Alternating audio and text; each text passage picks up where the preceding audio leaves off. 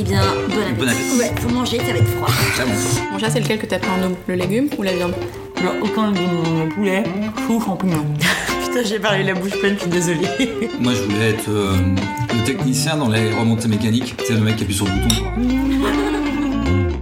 Bienvenue. Vous écoutez Entre nos lèvres, un podcast qui raconte les vraies histoires autour de la sexualité, mais pas que.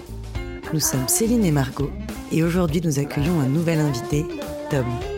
Tom a 43 ans, et avec lui nous avons discuté des araignées, des filles et des garçons qui jouent à la dinette, de mélancolie souriante et du téléphone magique, de switch et de matelas en latex, mais aussi du deuil et de l'amour qui nous attend après. Avant de commencer l'épisode, nous tenions juste à vous avertir que celui-ci racontera une expérience traumatisante et pourrait être difficile à entendre pour une jeune auditrice ou un jeune auditeur, ou pour une personne comme Tom, marquée par le suicide d'un être cher. Si tel est votre cas, peut-être vaudrait-il mieux patienter jusqu'au prochain épisode ou l'écouter à un autre moment quand vous serez préparé. Pour les autres, on vous souhaite une belle écoute. C'est parti. Alors, est-ce que ça te plaît d'être un homme? Oui et non. Je suis bien dans mon corps, je suis bien dans ma personnalité, je suis bien dans mon rôle. Après, euh, je trouve qu'on est chacun face à des dictats et des obligations. Je me retrouve, moi en tout cas, confronté à bah, des choses qui sont pas forcément de mes valeurs ou de ma sensibilité et que bah, voilà, je suis derrière un corps de garçon et il faut que je le tienne ça. Alors, je le conçois que c'est vachement plus facile d'être un mec qu'une nana. Il y a une petite partie de moi qui a quand même euh, assez honte un peu d'être un mec, euh, d'être un mec euh, blanc euh, qui a une facilité un peu du quotidien euh, sans trop me poser de questions. Et en fait, j'ai un, moi, j'ai un cul énorme. Enfin, non, pas du mot. j'ai pas un cul énorme, il est pas énorme non plus. non, non, mais j'ai voilà, beaucoup de chance. T'as dit il y a des trucs qu'il faut que je tienne. C'est quoi les choses que t'as le sentiment de devoir tenir en tant qu'homme? Bah, c'est du cliché, c'est vrai que c'est un mec, ça pleure pas, un mec, ça a pas peur, un mec, ça doit être fort. Enfin, moi, sur certaines situations, en fait, je, bah, flippe euh, ma mère et bah, j'y vais parce que je suis un peu mon gars. Je le fais par automatisme et euh, un peu par semi-obligation. Et donc, de ce moment-là, ça me fait chier, en fait. On vit dans une petite famille de six et là, il y a des petites situations, des fois, qui me font un peu marrer. On en a parlé il y a pas longtemps avec les enfants, où euh, dans une maison, on était, il y avait une araignée qui apparemment était géante. Donc on devait l'exterminer absolument. Et au final, moi, c'était une petite araignée toute sympa qu'on a mis dehors. Et, et en fait, j'avais expliqué un peu aux enfants. Je dis bah euh, voilà, c'est pas parce que c'est moi le garçon et le grand euh, qui doit aller résoudre ce problème-là. Moi aussi, moi, j'avais peur des araignées. Et, euh, maintenant, j'ai pris un peu de distance, ça va mieux. Mais je leur dis, c'est pas forcément une partie de plaisir. Donc, bah, je trouve que c'est chiant parce qu'au final, je trouve que ça m'enferme. J'aimerais bien juste être un peu plus ouvert là-dessus et me détacher un peu de tout ça. Est-ce que tu saurais dire ce que c'est pour toi la masculinité? Bon, moi, mon idéal de mec, ce serait euh, d'être un mec euh, sensible. Quand je vois euh, un mec euh, chialer, avoir une émotion positive ou négative, ça me touche. Dire ça aussi, la masculinité, c'est enlever un peu de fierté sur tout ça et dire qu'on réussit pas, que c'est difficile, qu'on a peur d'une araignée. Enfin, enfin, tu vois, dire un peu tout ça. Et je trouve que ces sensibilités masculines, bah, ça a vachement de charme. Est-ce que tu sais si tes parents ils étaient heureux d'avoir un petit garçon? Ça va être un petit, euh, petit exercice de psycho, ça. Parce que ma mère et euh, mes parents, peut-être mon père aussi, hein, mais en tout cas, c'est venu de la bouche de ma mère, m'a dit, euh, quand t'es né, donc je suis le troisième d'une fratrie, j'ai euh, 13 ans d'écart avec mon grand frère et 11 ans avec l'autre, donc je suis le tout dernier, je suis l'accident. Et ma mère m'a dit en blaguant, bah, si c'est une fille, je la garde. C'était une blague, hein, c'était en soi drôle, et en même temps non. Mais euh, je pense qu'ils étaient euh, voilà contents, mais fatigués d'avoir un troisième garçon. euh, et voilà, donc je pense que ma venue était euh, une surprise, une petite déception et une joie en même temps, tout un mélange à chaque fois. Ouais. Est-ce que tu te rappelles de ton premier souvenir par rapport à la sexualité? Mon premier souvenir par rapport à ma sexualité, j'avais 5-6 ans et, euh, et euh, j'étais avec euh, donc une copine de l'époque. Alors comme tout le monde, hein, on jouait à la papa et la maman. Et puis à un moment donné, ça allait un peu plus loin que prévu.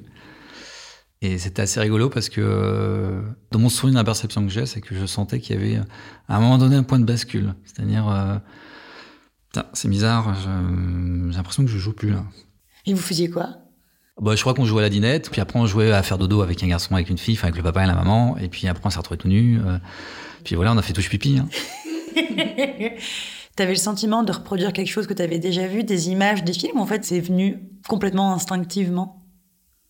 Je crois que c'est venu instinctivement, hein, de ce que je me rappelle, hein, j'ai l'impression que c'était complètement instinctif. Je sais que un jour j'ai grillé mes parents en train de le faire, genre je suis rentré dans ma chambre, je sais pas, j'avais toqué, enfin bref, il y avait un truc, mais j'étais plus vieux que ça.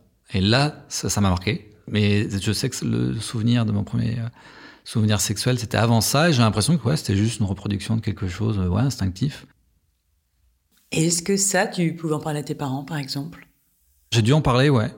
Euh, on m'a dit que c'était normal, qu'il n'y avait pas de soucis, que ça arrivait. Euh, une famille de médecins, donc on discutait de tout, de sexualité, tout était théorisé, on n'avait pas forcément de tabou.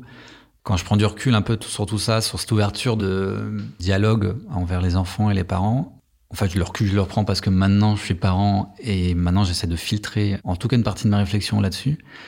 C'est que, bah, évidemment, euh, il y a un moment donné, tu fais passer tes traumas, tu fais passer tes questionnements et tu fais passer tes doutes à travers tout ça. Et je sais que ma mère, un jour, m'avait dit Tom, tu verras, euh, les filles n'aiment pas trop le sexe. Et donc, j'ai grandi avec ça. J'ai grandi avec cette idée que, en fait, il y a que nous qui aimons ça, et puis elle, bah, c'est un peu une obligation. Donc, euh, je suis grandi avec une certaine vérité en me disant Ok, donc je pense que ma mère, à une certaine époque, elle s'emmerdait sérieux, et qu'elle me faisait passer un message.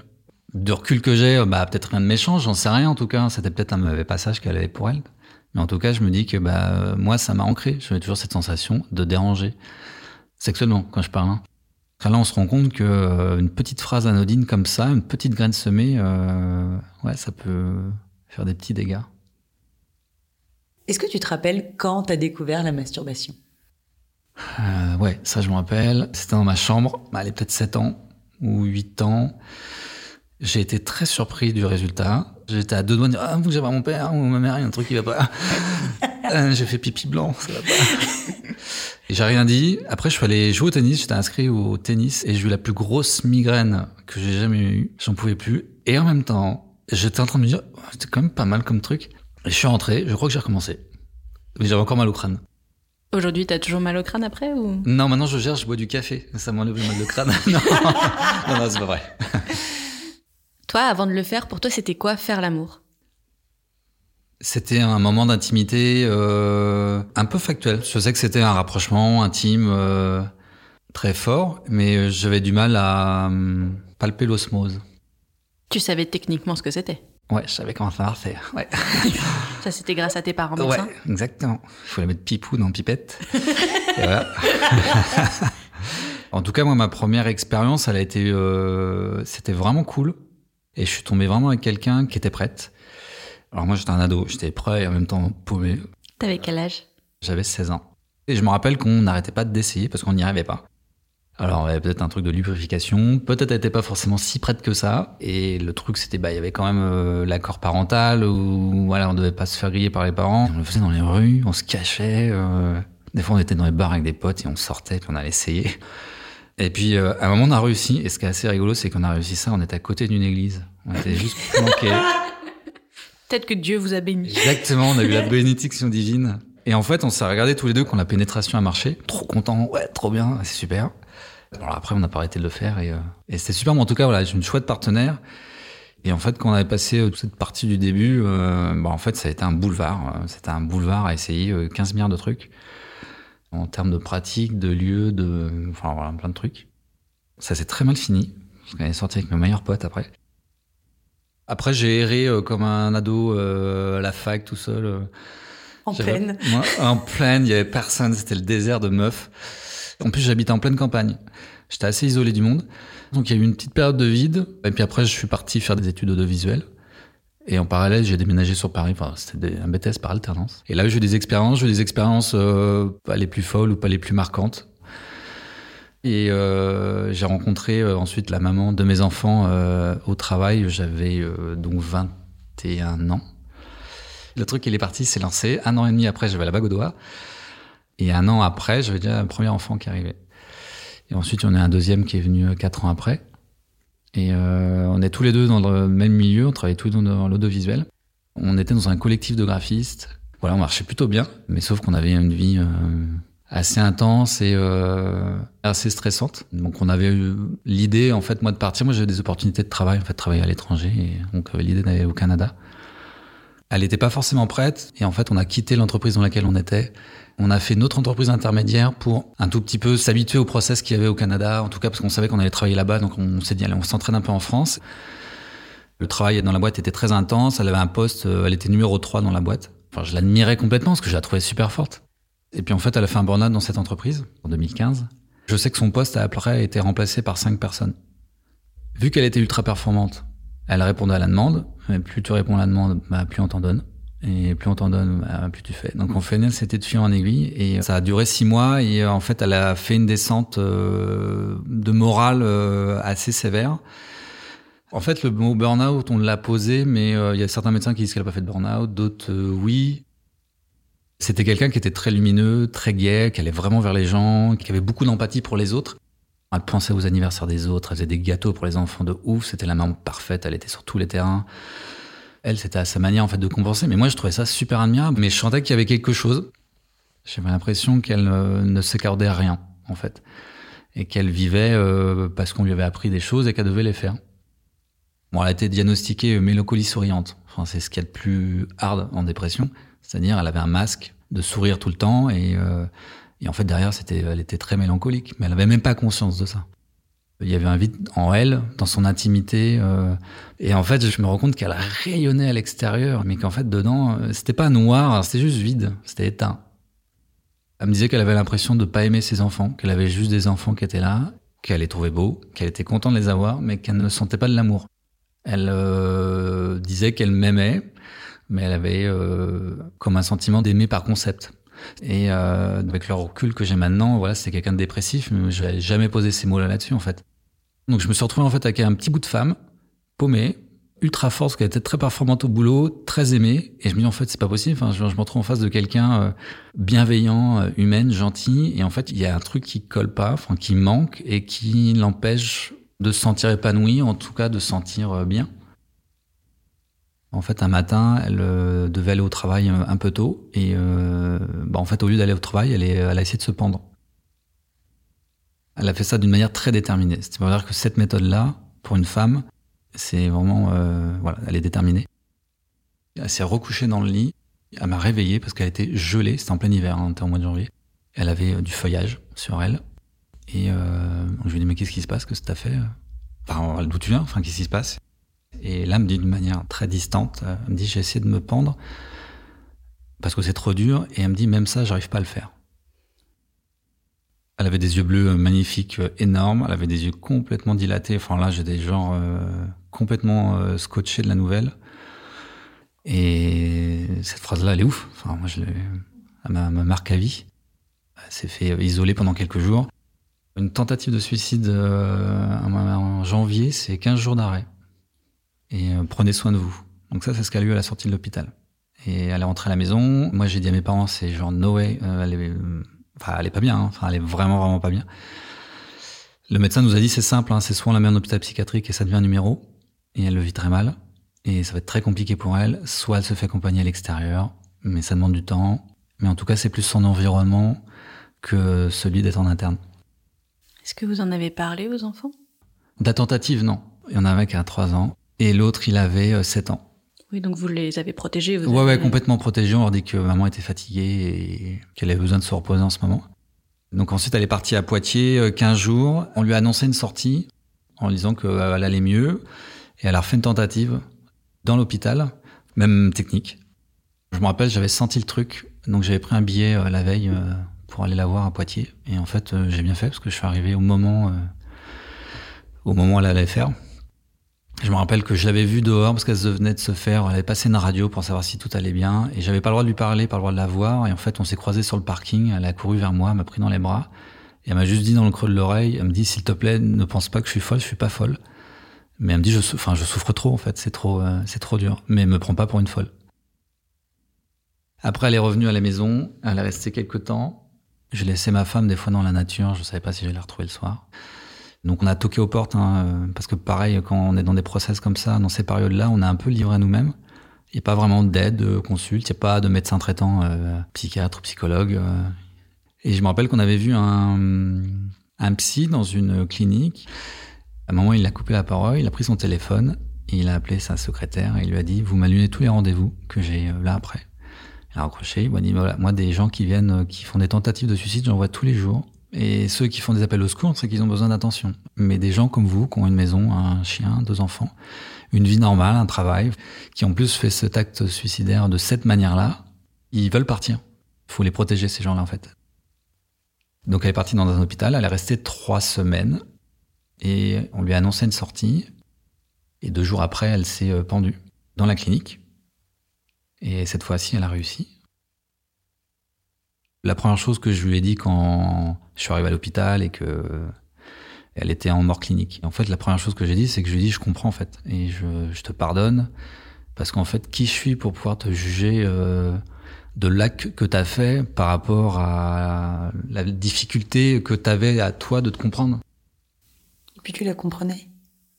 Ouais, je comprenais, ouais. Ouais, je comprenais vraiment son geste. Elle avait juste. Euh, bah, je vais vous dire la même phrase que j'ai dit à mes enfants. Il faut que vous voyez votre maman comme dans une chambre où la pièce elle est en feu et elle sait qu'il y a une porte, mais elle ne voit que la fenêtre. Et en fait, elle a ouvert la fenêtre et elle a sauté. Mais elle a sauté, elle savait pas si c'était du premier, au rez-de-chaussée ou au cinquième étage.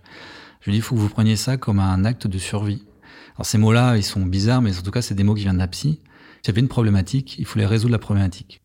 Et cette image-là, je la garde en moi et, et j'en reparle à mes enfants qu'on s'en reparle pour expliquer que c'est pas quelqu'un qui voulait, euh, bah voilà, ouvrir la porte et, et se barrer. Euh, c'est juste, voilà, c'est un acte de survie qui est complètement, euh, voilà, complètement fou évidemment. Hein. Mais en tout cas, c'était pas pour euh, lui mettre toute la culpabilité du geste là-dessus et expliquer qu'il y avait quand même cette souffrance qui était là. Tes enfants, tout de suite, tu leur as dit que leur maman, elle s'était suicidée? Sa dépression a duré six mois, non. Pendant les six mois, non. Le jour de la mort, euh, si.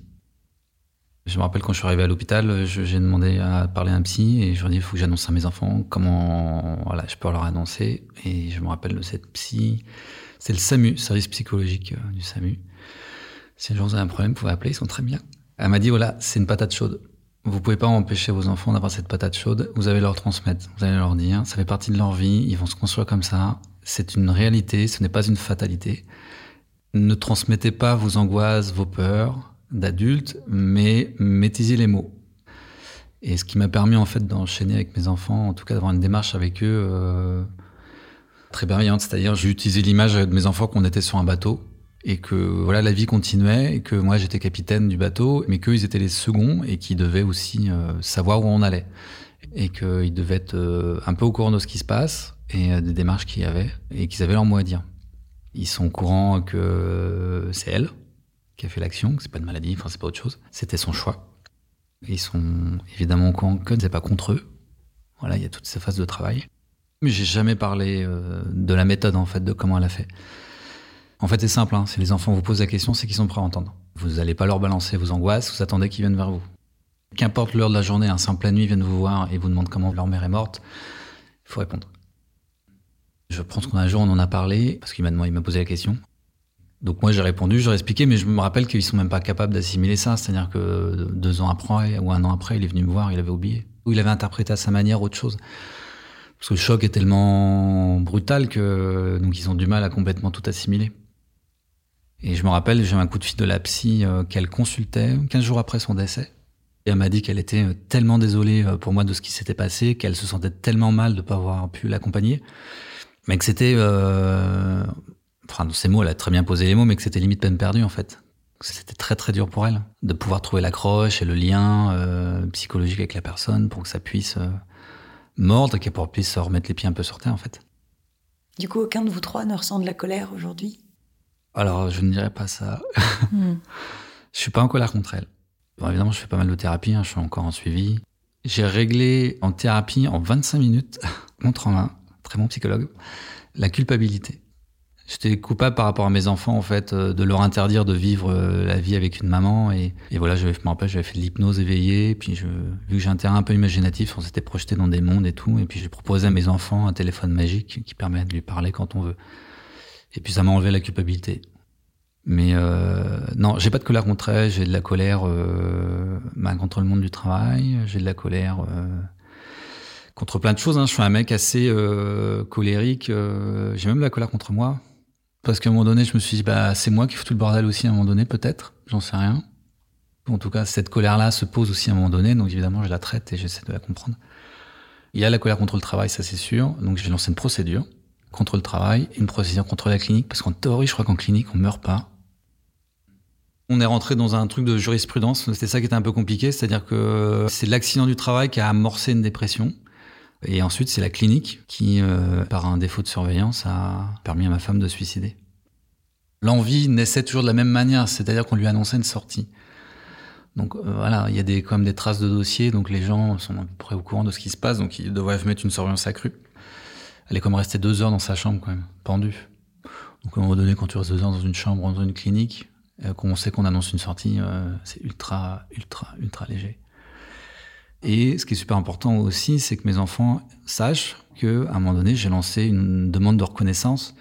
Pour moi, lui rendre justice, c'était juste euh, qu'on la fasse pas passer pour folle. C'est que mes enfants aient un écho ou une trace de la démarche pour qu'ils comprennent ce qui s'est vraiment passé et qu'il y ait des choses actées et validées par des tierces personnes, en fait. Donc voilà, je suis parti sur cette démarche-là en disant voilà, j'étais présent jusqu'au bout.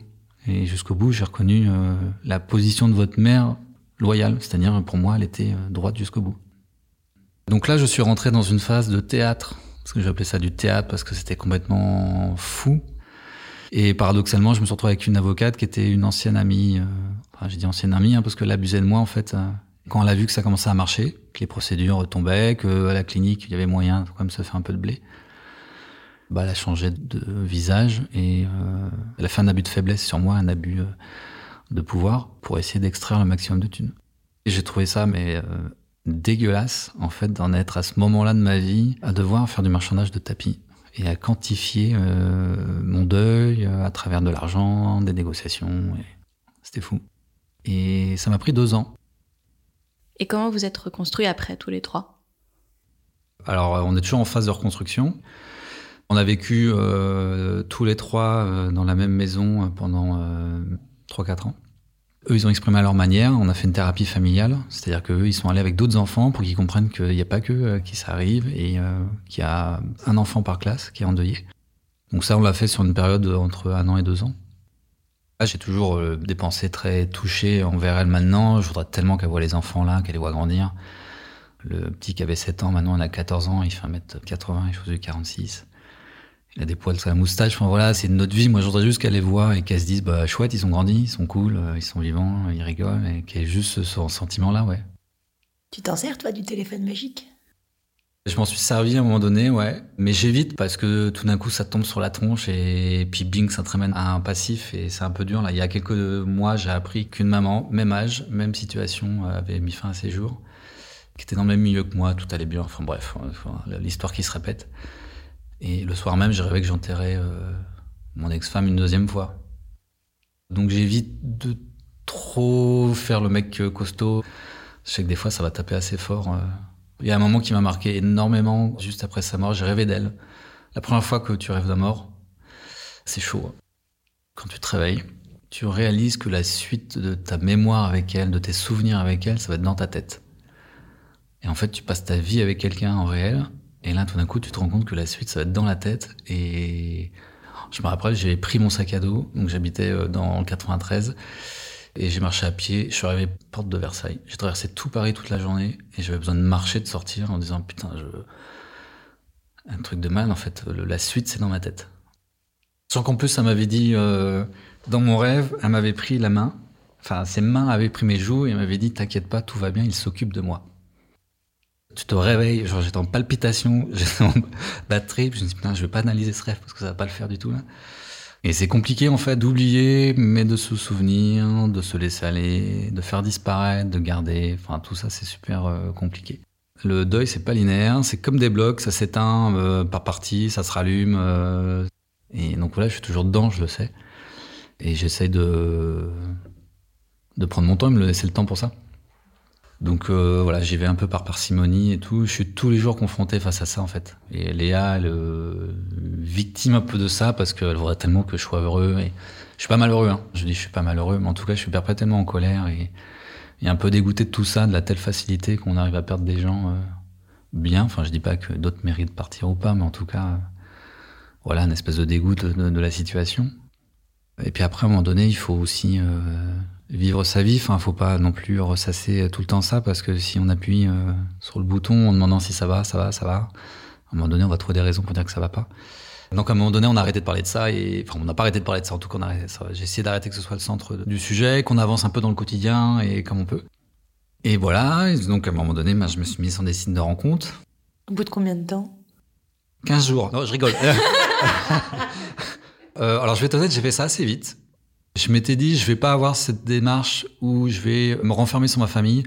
J'avais vraiment cette démarche de dire, là, faut que tu t'occupes de toi, qu'importe, voilà, socialise du monde, enfin, voilà, sors avec des nanas, et tu t'occuperas mieux derrière après de ta famille et de tes enfants. Donc, je me suis mis sur le site de rencontre, je crois que c'est bout d'un an et quelques mois. Léa, c'est euh, une femme que tu as rencontrée sur les applis, ce que tu disais que tu t'y étais mis pas longtemps euh, après? Oui, je me suis mis pas longtemps après, donc je conseille de pas s'y mettre trop vite, parce que moi, ça n'a pas trop bien marché au début. Parce qu'en fait, quand on a 40 ans, quand on va sur des applis de rencontre, les questions elles arrivent très vite. Hein. Donc moi, au bout de 5 minutes, en fait, c'était posé sur la table. C'est bonjour, je suis veuf, j'ai deux gamins à plein temps, je l'assume, est-ce que ça te pose problème? Je n'étais pas capable de mentir en tout cas et d'aller sortir juste pour euh, m'amuser. J'en avais pas l'envie. Elle répondait quoi, les nanas, quand tu débarquais en disant ça? Euh, Un petit blanc. Vu, je te souhaite bonne continuation. Ouais. De toute façon, on m'avait dit, voilà, tu vas refaire ta vie. T'as 40 ans, voilà, c'est ta casserole. Tu vas rencontrer des gens, des nanas, qui ont eux aussi des casseroles. Léa, c'est simple, elle a pensé que mon ex-femme est en prison. Elle s'était dit, bon, bah voilà, il a ses gamins à temps plein. Soit s'est barrée, soit elle est en psy, soit elle est en prison.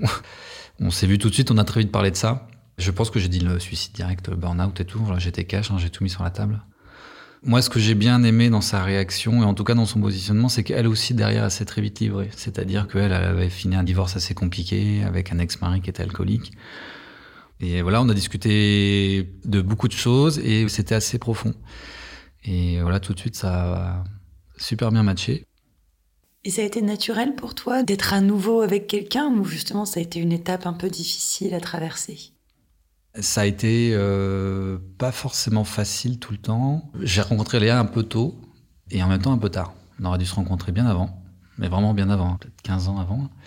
Et un peu tôt parce que j'avais pas complètement reconstruit ce que je devais reconstruire, de, en tout cas de ma partie. Elle a eu une petite démarche un peu plus longue, je crois qu'elle a eu 7 ans pour euh, voilà, se repositionner, remettre sa vie euh, sur des rails. Sur des rails, exactement. Et donc je l'ai présenté assez vite. Elle est vite venue à la maison, euh, elle alternait une semaine, une semaine, parce qu'elle avait ses filles une semaine sur deux. Et donc euh, pendant une semaine, elle venait habiter à la maison. Donc c'était une espèce de transition un peu douce, où une semaine, Léa était là, ensuite elle n'était pas là, puis, puis peut-être elle était là plus souvent. On s'est vu pendant un an euh, séparément, puis après on a très vite aménagé ensemble. C'était plus un sentiment de feeling en fait. Elle a deux filles, moi j'ai deux mecs, donc ça faisait trois mecs, trois filles. Et je sais pas, j'ai trouvé une, espèce euh, de d'évidence. En tout cas, ça c'est le mot qu'on avait souligné euh, tous les deux quand on s'est rencontrés. Je pense que c'était un peu tôt, autant pour elle que pour moi en fait. Parce que je pense que vraiment pour elle, c'est super compliqué à porter euh, cette situation-là. Et en même temps, elle a toute la place qu'elle pourrait avoir, c'est-à-dire qu'il n'y a personne à côté pour l'emmerder. Et en même temps, si cette personne-là qui est absente prend beaucoup de poids forcément, c'est pas tout le temps facile, c'est pas tout le temps parfait. En tout cas, je trouve que son positionnement est juste et droit par rapport à elle. Elle n'essaie pas de satisfaire les autres, elle se met droit par rapport à elle, et je trouve ça très bien. J'essaie de me projeter, hein, qu'est-ce qu'allait faire le bon veuf. Hein. J'ai cherché le manuel du veuf pour les nuls, pour me dire qu'est-ce qu'on fait dans ces situations comme ça. Est-ce qu'on reste dans sa famille et on est à fond famille et on chouchoute ses enfants comme pas possible pour que tout se passe bien, ou est-ce que voilà, on les bouscule un tout petit peu et on avance et on tente des choses, on essaye? Voilà, ça, ça me parle plus. Je pense pas qu'il y ait de bon ou de mauvais chemin. Et c'est très bien ce qu'on a fait. La décision, pour moi, c'est la bonne. C'est pas tout le temps forcément tout simple. En tout cas, il y a des périodes où moi, je vais pas forcément très bien, et elle non plus, parce qu'elle a aussi ses difficultés de vie. Mais en tout cas, je trouve que c'est la plus euh, vivante. Moi, j'ai vu le sourire chez mes gamins euh, bah, revenir, et donc je pense que ça, ça trahit pas. Et là, je les trouve euh, assez épanouis dans leurs difficultés d'ado. C'est plutôt bon signe. Ils ont des soucis de quotidien. Voilà, ils savent pas où est le chargeur de leur téléphone parce qu'ils l'ont paumé. Donc euh, c'est très rassurant. Non, mais ce que je veux dire, c'est que globalement, là, ils vont bien. Est-ce qu'ils te parlent quand même de leur maman? Oui et non, c'est peut-être moi qu'on parle le plus. Moi, je suis perpétuellement dans un état de stress émotionnel envers eux. J'essaie toujours de me dire, est-ce que voilà, ils sont heureux, est-ce qu'ils vont bien? Voilà, quand il y en a un qui pleure, enfin le petit il pleure, je revois le petit pleurer en fait euh, à l'enterrement. En fait, pour moi, c'est une espèce de, remontée émotionnelle qui est euh, complètement déraisonnée. Donc on s'en rappelle un peu quotidiennement. À la maison, il y a de mal, avec euh, tous ses souvenirs dedans. Des albums photos, il y a des photos d'elle euh, qui sont à la maison, posées euh, plutôt dans la chambre. Enfin, je l'expose pas partout non plus, et voilà, c'est pas devenu un hôtel. Ils y vont un peu dans la malle? Il y a le petit qui est allé il y a pas longtemps. C'est assez compliqué pour Léa, parce que c'est Léa qui a vu ça. Et ça lui fait de la peine. Léa est allée aussi dans la malle, parce qu'elle avait besoin de connaître cette personne-là. Elle m'a expliqué qu'elle a fondu en larmes et qu'elle était très en colère contre elle parce que voilà, elle se retrouve euh, elle aussi face à un mur de silence euh, et c'est super compliqué aussi pour elle. Mais c'est ce que tout le monde ressent, c'est-à-dire bah, comment on peut faire ça quand t'as des enfants. Enfin, donc euh, elle a eu cette réflexion-là qui est normale.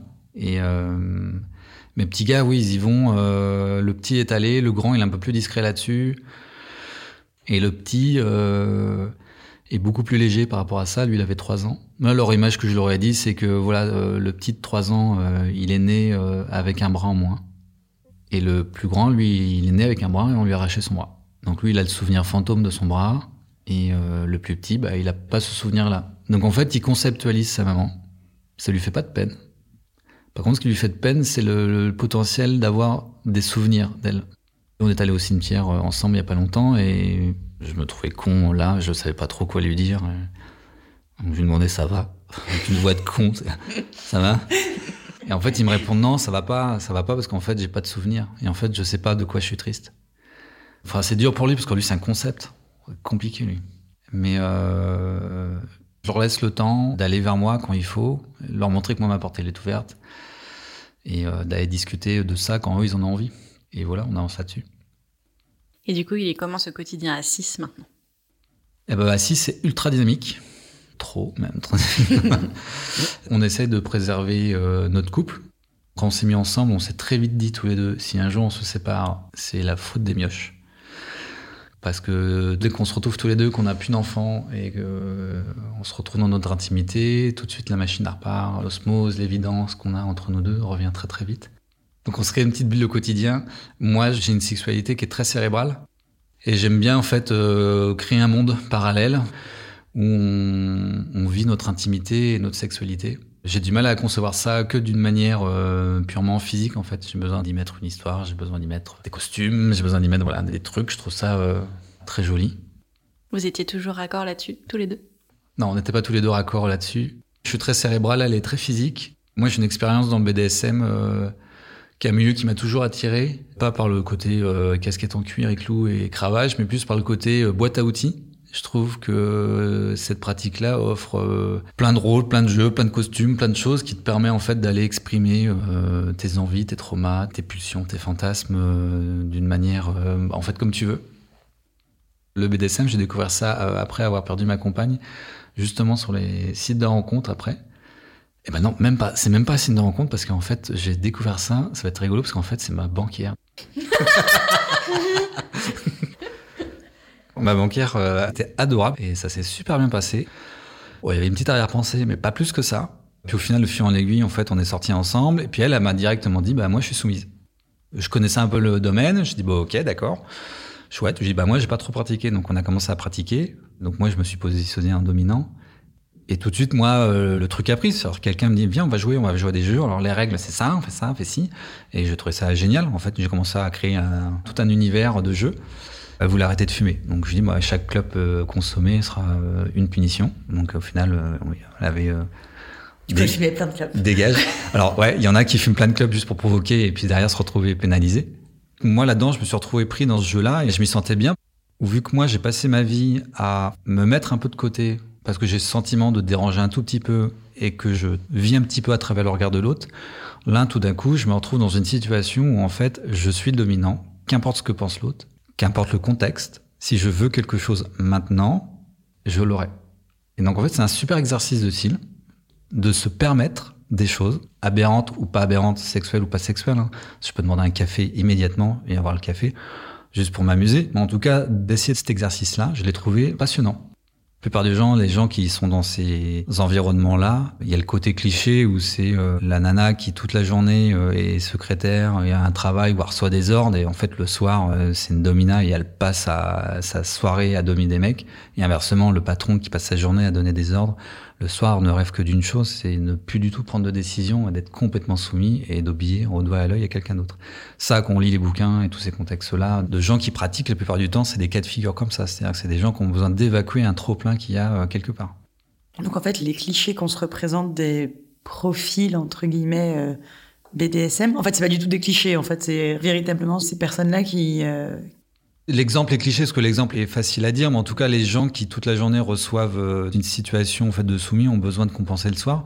C'est aussi en fonction du passif dans l'histoire. Hein. Vu que Léa maintenant est sexologue et que les sujets, elle commence à les maîtriser, à les connaître, forcément, tous ces gens qui pratiquent ces trucs-là, ils ont un passif qui vont compenser euh, avec le BDSM. C'est-à-dire, euh, voilà, les gens qui sont soumis, la plupart du temps, c'est des gens qui ont un peu peur de l'abandon. Donc, ils vont tout donner pour que l'autre reste. Du coup, tu penses que le BDSM, c'est quelque chose qui vient en, en réponse à, je vais pas dire un trauma, mais qui peut venir en réponse à, euh, je sais pas, un manque dans ton quotidien ou. Euh, c'est une compensation de quelque chose. Ouais, il faut pas que ce soit thérapeutique. Aussi, si ce soit thérapeutique, il y a quand même un souci euh, de fond. J'ai ce ressenti que les gens qui pratiquent ces jeux-là ont pleine conscience d'eux. C'est-à-dire qu'ils ont quand même conscience de leurs défauts, de leurs aptitudes, de là où ils veulent aller, de leur univers, de leur façon de vivre leur sexualité et de vivre leur quotidien et de jouer avec ça. Donc c'est une façon, une manière de se connaître aussi, qui est une manière euh, extrême et qui peut être vue par des clichés, euh, parce qu'il n'y a pas que la gestion de la douleur et tout ce truc-là qu'on peut avoir. Hein. Il y a plein d'autres sujets, mais en tout cas, j'ai l'impression que c'est une boîte à outils qui permet de compenser certains excès que tu peux euh, subir dans ton quotidien ou dans ton passif et ta vie de famille. C'est une forme d'exutoire? Ouais, ouais, ouais, complètement, ouais. Et quand ça c'est acquis, accepté, en fait, ça devient super rigolo. J'ai eu du mal à l'accepter parce que je me suis retrouvé dans des situations euh, cocasses et compliquées. Enfin, BDSM, c'est-à-dire bondage, domination, soumission et masochisme. Donc il n'y a pas que le masochisme euh, qui est le côté qu'on entend le plus, hein, parce que c'est quand même les jeux d'impact et de douleur. Il y a les jeux de domination, enfin, genre de contrôle, d'arrière, domination, soumission, et le bondage, c'est les cordes. Et euh, elle, elle était dans l'impact, donc elle aimait euh, les coups de cravache et les fessées. Tout ça amené d'une manière un peu protocolaire, avec une cérémonie théâtrale ou pas, enfin qu'importe. Donc tu te retrouves dans des situations ubuesques qui sont assumées. C'est pour ça que je parlais de la part de l'accepter, c'est-à-dire qu'à un moment donné, si tu te regardes faire le truc, tu te dis, je, suis, je suis malade là, faut que j'arrête là, c'est pas possible. Enfin, c'est le jeu en fait, on est tous les deux consentants. Toute cette phase de jeu est consentie en amont à travers énormément de discussions. Il y a même des contrats qui sont rédigés. Il y a même des checklists, c'est-à-dire on parle des pratiques. Ça nous fait peur, ça nous excite ou pas. On compare. En tout cas, on met tout à plat au début pour que ce soit clair pour tout le monde. Et puis après, derrière, on y va pour se sentir pleinement libre d'y aller. Je lui dis par contre, moi j'ai besoin d'une histoire ou j'ai besoin d'un scénario. Et en fait, c'est super important parce que c'est ce qui permet de définir une limite. Parce qu'à un moment donné, quand même, euh, faut pas que ça devienne de l'abus. Et j'en ai parlé très vite à Léa, le soir même. Alors je ne conseille pas de faire ça, surtout sur des sujets comme ça qui sont assez touchy. Tu veux dire le soir de votre première rencontre? Euh, juste après avoir couché ensemble. Ouais, euh, genre le truc à pas faire du tout. Et au fait, euh, je bien le Alors c'était bien, mais ça pourrait être vachement mieux. Alors je vais te dire pourquoi. Elle, elle m'a dit clairement qu'elle avait pas connu ça et que bof. Donc on a amené ça tout doucement. On s'est créé des personnages, donc Tom et Léa. Au début, c'est venu un peu de moi où j'essayais un peu de recréer un peu le côté un peu de pulsion de début de rencontre, c'est-à-dire le côté un peu euphorisant avec des petits mails un peu anonymes. Donc on s'est créé des faux mails, enfin des mails, des pseudos. Et on a essayé de se reséduire perpétuellement. Pas parce qu'il y avait une descente, hein, mais c'est juste qu'on faisait tourner la roue tout le temps. Le but du jeu, c'était pas de créer euh, des sessions euh, BDSM de ouf. Le but du jeu, c'était juste de faire du lâcher prise. C'est-à-dire, voilà, ce soir, j'organise une soirée, tu sais pas où on va aller, tu sais pas ce qu'on va faire. C'est simple, hein, on allait au théâtre et on allait au restaurant. Il euh, n'y a rien de ouf, hein, sauf au restaurant, je lui demandais d'ailleurs sa culotte. Enfin voilà, des trucs, euh, des trucs de jeu qui met juste un peu du piment en fait euh, à tout niveau en fait. Donc en fait, on s'est créé ces petites soirées-là, toutes soft, où j'avais réservé un taxi, elle savait pas où aller, j'avais appelé le taxi en disant de pas lui dire l'adresse. Dans le taxi, je me rappelle, euh, elle avait un sextoy en elle que je contrôlais à distance et je lui demandais de discuter avec le mec du taxi. Enfin voilà, je savais être dans des situations où elle était un peu mal à l'aise et en même temps c'était un peu excitant parce que le but du jeu en fait dans ces boîtes à outils, c'est de protéger la personne qui est dominée, donc la soumise ou le soumis, mais de la protéger, de l'accompagner et d'un tout petit peu la bousculer, c'est-à-dire un peu de la faire sortir de sa zone de confort et lui donner des petits stimuli de temps en temps. Donc en fait, on a petit à petit amené ces jeux-là d'une manière très soft. Nous, c'est ponctuellement, on a un, petit compte Instagram pour justement un peu parler de ça, la difficulté que peuvent avoir les vies de famille, les parents à pouvoir vivre une sexualité un peu épanouie par rapport à tout ça. Donc on essaie de mettre un truc un peu léger. On a fait ça tous les deux, c'est-à-dire autant elle que moi. Donc on s'est pas retrouvé dans un dictat euh, ou en tout cas un cliché de l'homme qui domine, la femme qui est soumise. Et euh, tout de suite, comme la banquière a vu que j'avais un potentiel d'être dominant, moi j'ai tout de suite vu en Léa une espèce de potentiel de dominat. Et en fait, euh, voilà, ça a tourné. tous les petits mois, on se faisait un petit moment. Comme les parents vont aller au resto, euh, bah, nous, Tom et Léa, allaient euh, s'envoyer en l'air ailleurs, dans des contextes un peu loufoques. Et très rigolo, parce qu'on a passé des moments super rigolos. Il y a toujours des aléas et des inconnus. Et c'était ça, en fait, qui est le plus drôle. C'est-à-dire qu'on se retrouve perpétuellement à adapter notre truc, surtout qu'on a quatre enfants. Moi, à un moment, j'avais transformé l'appart en un salon de massage où j'avais mis dans chaque chambre, j'avais mis des petits panneaux sur les portes en disant salle de massage, ostéopathe. Enfin, j'avais mis plein de trucs. Le délire sur lequel on s'amusait, c'est que j'avais acheté un drap en latex et de l'huile. En fait, je voulais recréer le jeu dans Fort Boyard avec le combat de boue. Sauf que là, c'était avec de l'huile, et donc on voulait expérimenter ça. C'est de la gaminerie, hein, des fois, à un moment donné. C'est ça qui est assez rigolo dans le quotidien. Sauf que les enfants euh, de Léa partaient pas. Moi, je devais ranger tout l'appart, donc je devais improviser au dernier moment. Elle, elle arrivait en mode surprise, donc je lui avais tout préparé. Puis derrière, on adapte et on fait comme on peut. Et au final, on a même surkiffé le Internet C'était vraiment des sensations euh, ultra différentes. Les contacts euh, au corps, la main, enfin tout de suite, c'est complètement différent. Et petit à petit, on met des choses avec un peu plus piquant euh, pour pouvoir aller de plus en plus loin. Et les enfants, ils se doutent de rien? Non, non, ils se doutent de rien parce qu'on y va quand même d'une manière assez soft.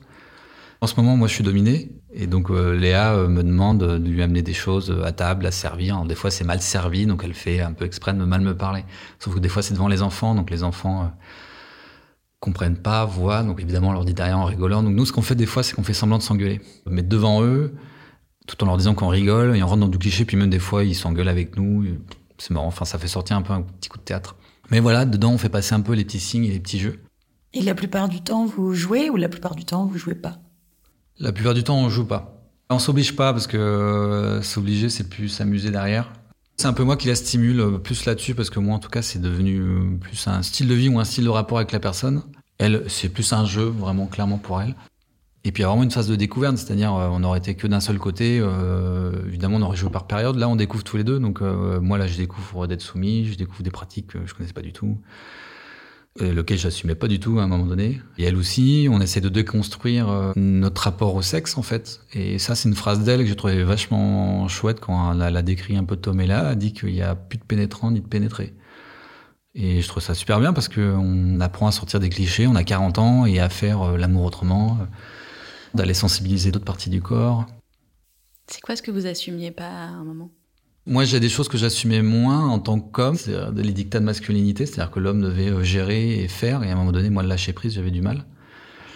Donc de me laisser aller, de plus contrôler et de laisser faire la chose. Et puis je me suis dit, bah merde, en fait, euh, j'ai aussi envie d'être plus passif. Et puis en fait, je me suis rendu compte, plus on faisait avec Léa, plus en fait, j'avais vraiment un bien-être. Euh, c'était une grosse séance d'ostéopathie en fait. C'est-à-dire que je me trouvais complètement détendu, complètement à l'aise et euh, bien. J'ai eu un orgasme plein et, euh, et c'était plus que juste une partie de jambes en l'air en fait.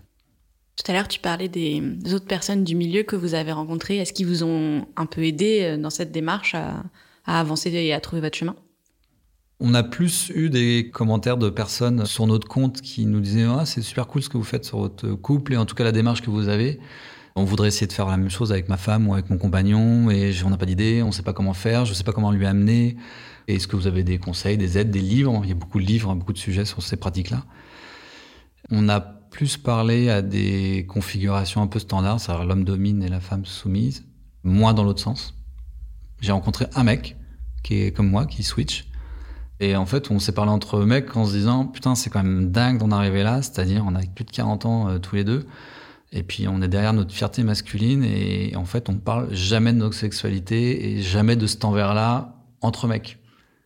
Donc tu penses que le patriarcat, il s'invite aussi dans le BDSM Ouais, un petit peu, et... mais il y a quand même vachement d'outils qui sont là pour le déconstruire. Tu penses qu'entre les hommes, c'est compliqué parce que c'est la pudeur de, de recevoir la pénétration? Tu penses que les mecs, c'est de ça dont ils n'ont pas envie de parler? Ouais, ils peuvent faire un amalgame. Moi, j'ai dû en parler euh, deux, trois fois à un pote où on parlait de la prostate. Ouais, je sentais qu'il fallait pas que j'aille plus loin quand même. Euh, bon. Après, de moins en moins, hein, parce que je vois que le terme pegging, euh, je le vois de plus en plus souvent arriver dans des couples hétérosexuels. Ça se démocratise vachement. Je trouve ça super cool parce que ça enlève un poids comme ça on rajoute un autre. Enfin, je veux dire, c'est un transfert aussi. Et en fait, voilà, plus de pénétrant, plus de pénétrer. Et je trouve ça très. Euh, voilà, on est juste deux êtres et on va juste euh, créer une osmose. Tu jouis facilement comme ça? Non, c'est compliqué. J'ai encore du mal à casser une barrière. J'ai l'impression qu'il y a un orgasme quelque part et il faut le chercher. Et je le cherche, je le cherche, et il faut que je le trouve. il est là, il est par là, je le sens, je le sens, il est là, il est là, il est là. Et en fait, à un moment donné, je me dis, ah, putain, stop, c'est ultra crevant, putain, c'est. Euh, j'ai dit à Léa que dans ces moments-là, en fait, j'étais un peu perdu, j'étais un peu dans le noir parce que je savais pas où était euh, la fin et comment y aller. Donc là, il y a vraiment une phase de découverte, en fait. Et c'est marrant parce que tu as cette sensation de palper un, plaisir féminin, en tout cas le concept de comment vous y arrivez. Surtout ce qui est kiffant, c'est que c'est aussi, ça peut être à répétition, donc ça c'est bien. Parce que euh, moi, l'autre sens, cette partie-là, moi, me sursoule complètement de dire que bah non, faut que ça s'arrête et il faut attendre que on recharge les munitions. Puis moi, je découvre le côté passif, c'est-à-dire j'éteins le cerveau petit à petit, puis j'écoute mon corps. Je fais ça pour retrouver mon corps. Je suis complètement insensible du toucher et j'ai besoin de reprendre contact avec mon corps. Et justement, ton corps, comment tu t'entends avec lui? Eh ben, je lui fais subir pas mal de trucs. Je suis un faux calme, donc je contrôle beaucoup. Mes émotions sont très euh, cloisonnées à l'intérieur et je sens que ça sort par le corps complètement. Donc je lui en fais subir pas mal. J'ai l'impression que je vais payer plus tard. Mais je me sens bien. Enfin voilà, je me trouve euh, plutôt bien, bien. Euh. Qu'est-ce que tu préfères chez toi? J'aime bien mon imagination. J'aime bien un peu mon mécanisme et je vois que je suis un, peu foufou, un peu, mais très gentil, je suis très empathique, je suis un bon accompagnant et je suis bien avec les personnes. Il y a un bon équilibre en fait. C'est à quel moment que tu te sens le plus à l'aise avec ton corps? Bah, Après une séance avec Léa. et est-ce que vieillir, ça te fait peur? Ça m'emmerde. Ça me fait pas peur, ça m'emmerde. Ça m'emmerde parce que ça trace, ça trace euh, trop vite à travers euh, mon regard sur la vie, puis à travers euh, mes petits gars qui poussent et et tout ça. Donc j'ai pas peur. J'ai juste euh, peur de pas m'avoir donné du temps de profiter de cette ville. C'est une question qu'on pose plus beaucoup, mais de temps en temps, moi j'aime bien la poser. C'est quoi pour toi l'amour? L'amour, c'est une euh, connexion permanente que tu peux avoir avec ton ou ta partenaire, qui te permet de sourire, de te poser, de jouir, de ressentir, d'aimer, de déverser, euh, de plein de trucs. C'est un truc impalpable, c'est un truc inconditionnel un peu pour moi. Voilà, si j'aime, faut que j'aime vraiment euh, entièrement, intégralement. J'ai un peu du mal de rester coincé, euh, un peu chacun dans ses problématiques, chacun. Et voilà, j'ai besoin de me mélanger complètement avec l'autre. C'est une super invention. Quand tu dis que tu aurais aimé rencontrer Léa il y a 15 ans, c'est parce que pour toi, l'amour, tu l'as découvert pour de vrai avec Léa? Léa, c'est ma première partenaire où il y a vraiment euh, un dialogue sincère entre nous deux, en fait. Personne ne t'apprend à tomber amoureux, personne ne t'apprend à choper la bonne personne. Enfin, voilà, c'est un peu avec l'expérience et de tout ce qui se passe. Tu peux te tromper aussi sur le fait de reproduire euh, des problématiques ou des mauvaises expériences et que tu continues à voir pas les bonnes personnes. Et ça, avant de s'en rendre compte, ça met un petit bout de temps. Léa, on s'est rencontrés trop tard parce que euh, on a chacun vécu tous les deux des galères. On sait très bien tous les deux qu'on les aurait évitées. Mais on sait très bien tous les deux qu'on n'aurait jamais été les personnes qu'on est maintenant si on n'avait pas vécu ces choses-là. Donc forcément, euh, en tout cas avec elle, voilà, il y a un sentiment d'ouverture et de reconditionnement de, tout ce que peut être l'amour envers une autre personne. En fait, la première fois qu'on avait fait un jeu tous les deux, on s'est retrouvés à faire des petits jeux de soirée. C'est elle qui a organisé et on s'est retrouvés dans le lit et euh, voilà, on commençait à jouer. C'était tout, tout gentil. Et je me suis mis à pleurer. Donc elle, elle était tout habillée, un peu sexy et tout. Et en fait, je lui dis, mais voilà, c'est la première fois en fait que enfin je vis un peu ces moments-là, en fait, d'espèce d'osmose euh, avec euh, une autre personne, et on va aller plonger tous les deux. Euh. je trouve ça très important et, très fort de pouvoir vivre ces choses-là. C'est le moment de la question de la fin. Pourquoi est-ce que tu as voulu venir nous parler de tout ça et qu'est-ce qui était important pour toi? C'est Léa qui m'a obligé. c'est Léa qui m'avait parlé du podcast et j'ai trouvé ça super chouette de vouloir parler de notre couple et de l'expérience qu'on a eue et des difficultés, de la vision qu'on a, de notre compte, de notre démarche. Euh. Donc euh, je trouve qu'à partager c'est super bien et, puis moi j'ai toujours cette envie de pouvoir euh, parler sincèrement de choses dures de la vie qui sont passées comme des choses intimes, sans jugement et je trouve que c'était typiquement le bon endroit pour le faire.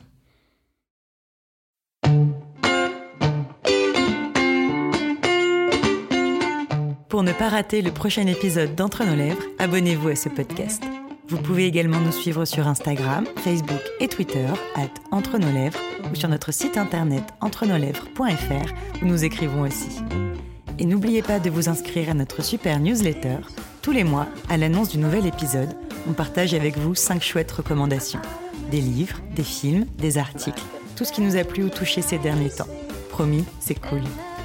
Ah oui, et puis le montage et le mixage de cet épisode ont été faits par Noémie Sudre et la musique du générique par Martin de Bauer.